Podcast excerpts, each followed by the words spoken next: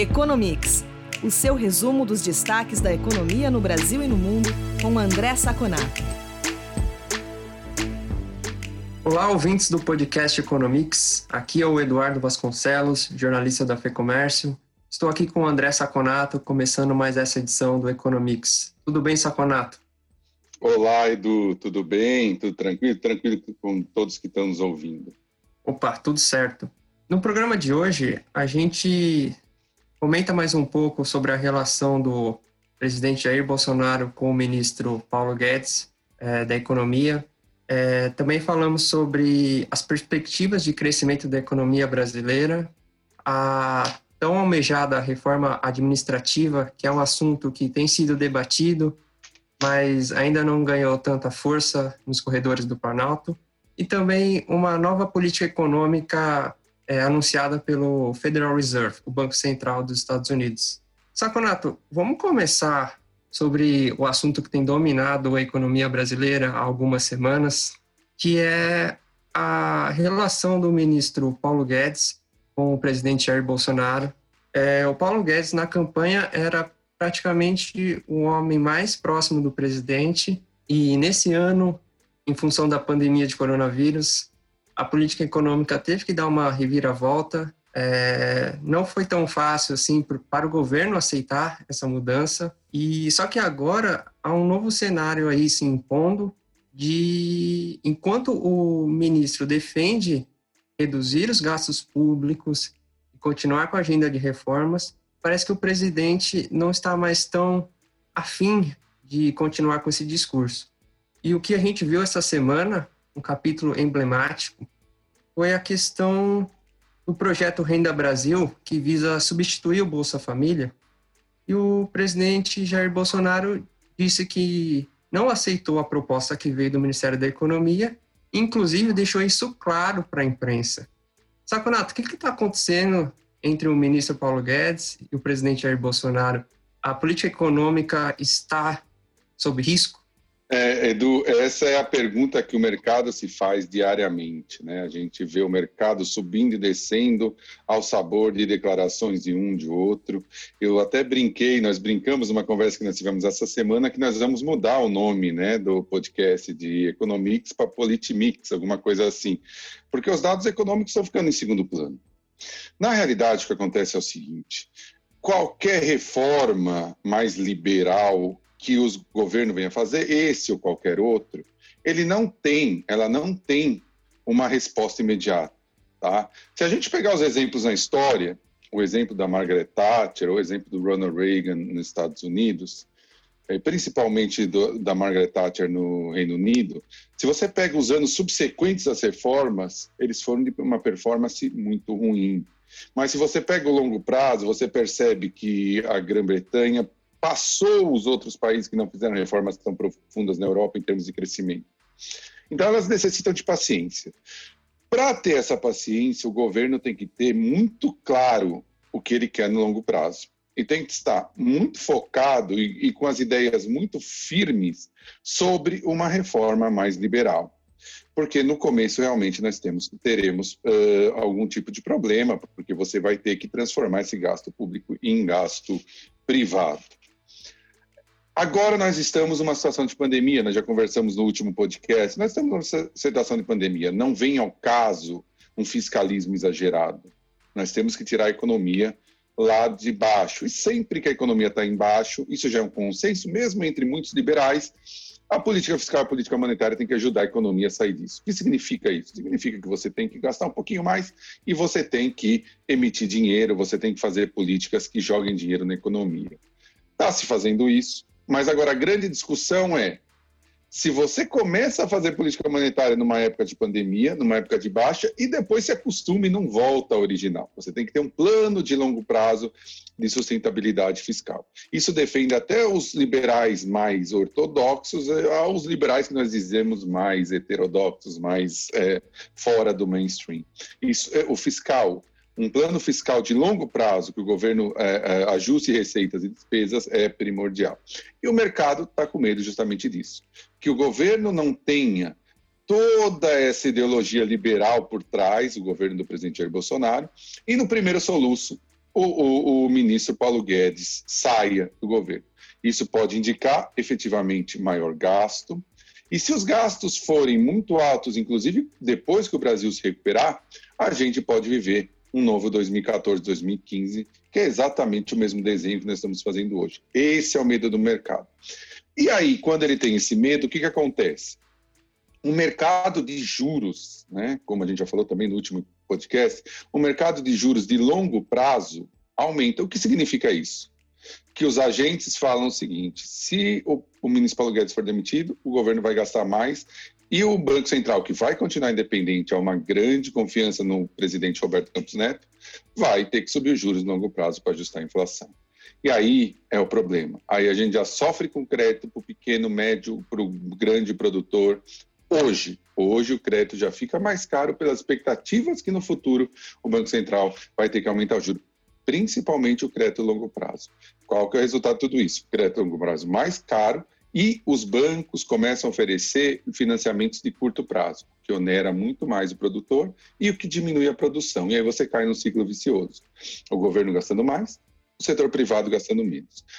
Antes da gente falar das perspectivas de crescimento, vamos continuar um pouco nesse, nessa conversa sobre os gastos públicos, porque tem se falado da reforma administrativa, que era uma das pautas que o ministro Paulo Guedes queria levar adiante, e ela não está assim, tão em evidência, se fala até um pouco mais da reforma tributária nesse momento, é, só que a reforma administrativa ela diz respeito a, os gastos do governo com o funcionalismo público. E um levantamento da FGV Social apontou que das 10 ocupações mais bem pagas no Brasil, seis estão no setor público.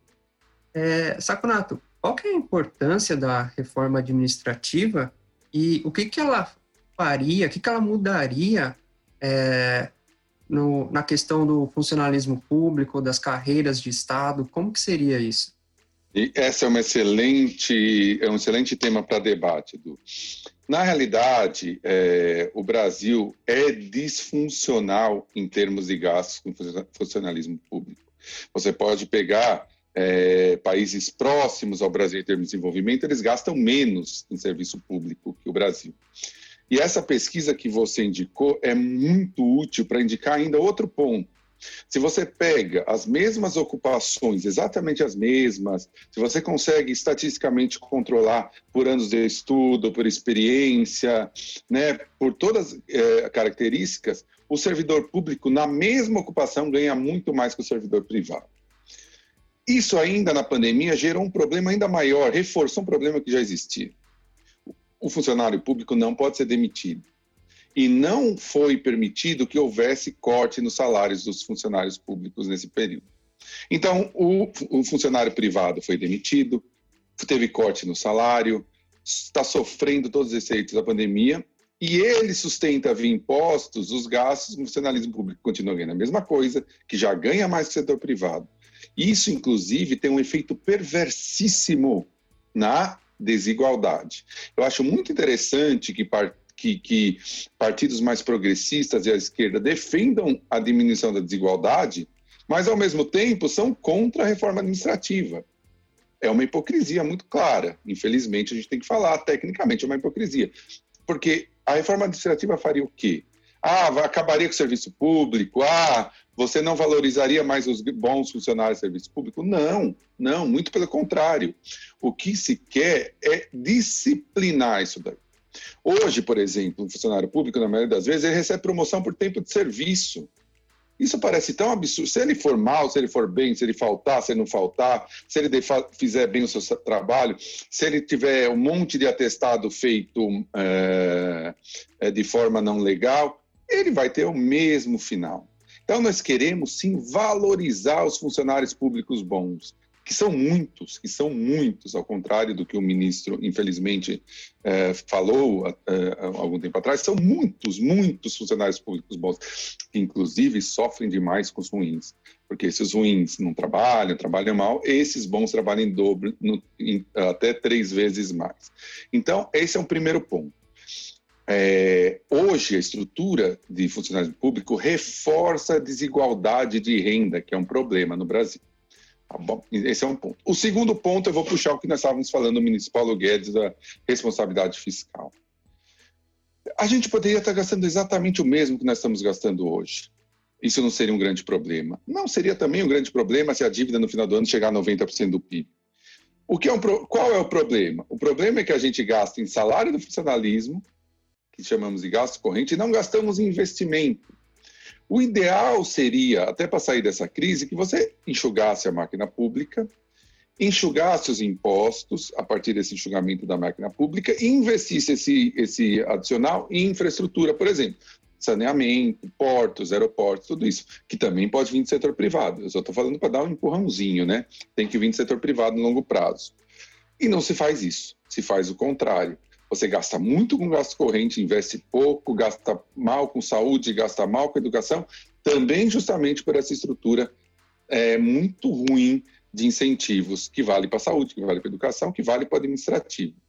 É, então, eu acho que aí a gente fecha o ciclo dessa nossa conversa. Quer dizer, é, eu não veria grande problema se o Brasil estivesse gastando exatamente o que ele está. Ninguém vê, nem o mercado. O problema hoje é a composição de gastos. Então, primeiro, é, é, isso é um ponto que eu acho muito sério, sério. Primeiro tem que vir a reforma administrativa. A reforma tributária tem que vir depois da administrativa. Primeiro nós temos que definir o tamanho do Estado.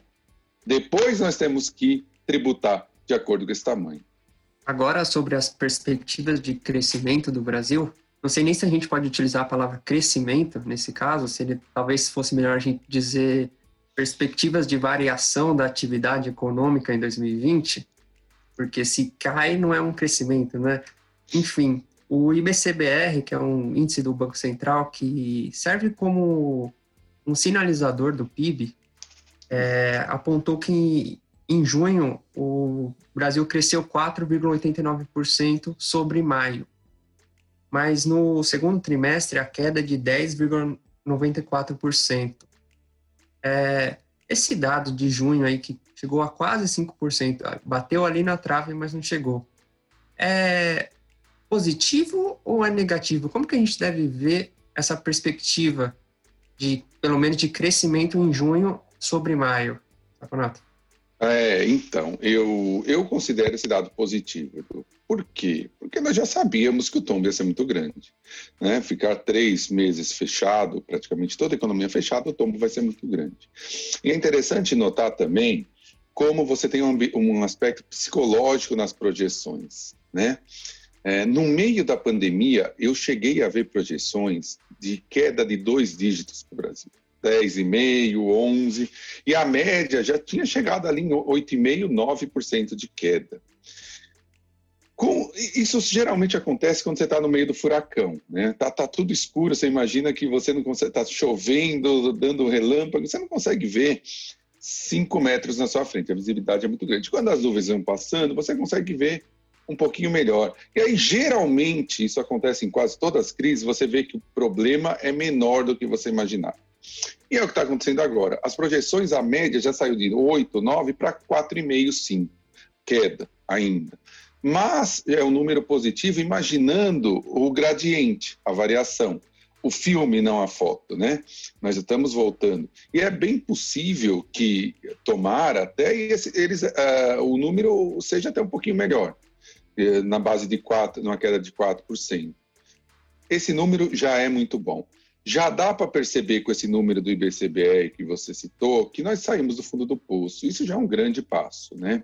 É, eu acho que só tem que tomar cuidado para não exagerar, né? Nesse primeiro tema que nós falamos, do, como vai ser lidar o fiscal, qual é o rumo que o governo vai tomar. Se não se exagerar nisso, a gente pode manter esse auxílio emergencial, pelo menos um valor um pouco menor, até próxima vacina, e depois na vacina você volta ao normal, você vai ter uma situação melhor e aí o tombo vai ser bem menor.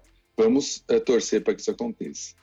E lá nos Estados Unidos, é, a gente recebeu a notícia de que o controle da inflação pelo Federal Reserve, o Banco Central norte-americano, vai mudar um pouquinho. O Jeremy Powell, que é o presidente da instituição, anunciou que é, o controle da inflação agora vai ser pela média e não pela inflação acumulada. É, a meta lá é de 2%, então agora eles vão controlar a inflação conforme a média do período. Isso significa que pode passar um pouquinho, desde que você tenha é, tido meses em que a inflação esteve abaixo de 2%. Então, ela não vai mais estar, é, ela ainda estará dentro da média. É, que, o que, que, isso significa, Saconato, para a política monetária e para o controle da inflação? É, isso até que enfim hoje é, nós tivemos, nós estamos né, gravando na quinta na noite, nós estamos, é, nós tivemos uma boa notícia, felizmente. E aí hoje o banco, o Federal Reserve é, soltou uma nota, aliás, uma entrevista do Jerome Powell, que é o presidente né, do Fed, falando que ele vai mudar essa estrutura de metas de inflação. Isso, para que nossos ouvintes entendam, já vem sendo discutido na academia há mais de um ano. Né? Qual que é o sentido disso? Primeiro, o Banco Central americano ele não olha a inflação cheia. Esse IPCA que nós vemos aí, que o Banco Central vê, ele é o IPCA cheio. O Banco Central americano vê, vê, o que nós chamamos de core. Eles tiram os produtos que têm muita variação, por exemplo, energia, petróleo, e vem só a parte de alimentos, a parte que é muito mais próxima ali do dia a dia da população e que não tem tanta variação. Esse core consistentemente vem vindo abaixo de 2% ao ano, consistentemente, e bem abaixo às vezes. Então, o que, que isso sinaliza? Sinaliza que se ele for usar a média de um período daqui por diante, mesmo que daqui a algum tempo, não deve ser tão cedo, a inflação passe de 2, vai demorar muito tempo para a média passar de 2. Então, ela dá uma sobrevida para a política monetária expansionista. Ou seja, ele consegue colocar a taxa abaixo de zero, fazer uh, algum tipo de impressão de moeda, aumentar a base monetária, sem se livrar do sistema de metas de inflação que ancora o mercado e que deixa os agentes tranquilos que o Banco Central continua seguindo uma trajetória sustentável para a inflação. Isso basicamente significa que, para a gente do dia a dia, que nós vamos ter bastante dólar sendo colocado no mundo por mais algum tempo. Não vai vir nenhuma restrição do Banco Central americano com subida de juros, com é, diminuição da, da oferta adicional de moeda, com compra de ativos, não vai vir por muito tempo. O Brasil devia aproveitar isso. Reformas, reformas, reformas. Você tem que fazer reforma para que o estrangeiro que vai ter mais dinheiro coloque esse dinheiro no Brasil. É a nossa grande chance. administrativa, é, a gente tem muito. Ah, não parece que há muita vontade do executivo, não temos nenhum projeto do executivo. Tem mais vontade do legislativo do que do executivo. Temos que colocar isso rápido para aproveitar essa possibilidade que não vai ficar para sempre, embora hoje o Fed tenha falado que vai ficar por um bom tempo. Porém, a cada semana que passa, a gente vê mais a pauta política do que a de reformas, né, Saconato? Obrigado Exato. pela entrevista e até a semana que vem, então. Ah, eu que agradeço, Edu. Vamos esperar que a semana que vem nós tenhamos mais indicadores econômicos e mais boas notícias para quem está nos ouvindo.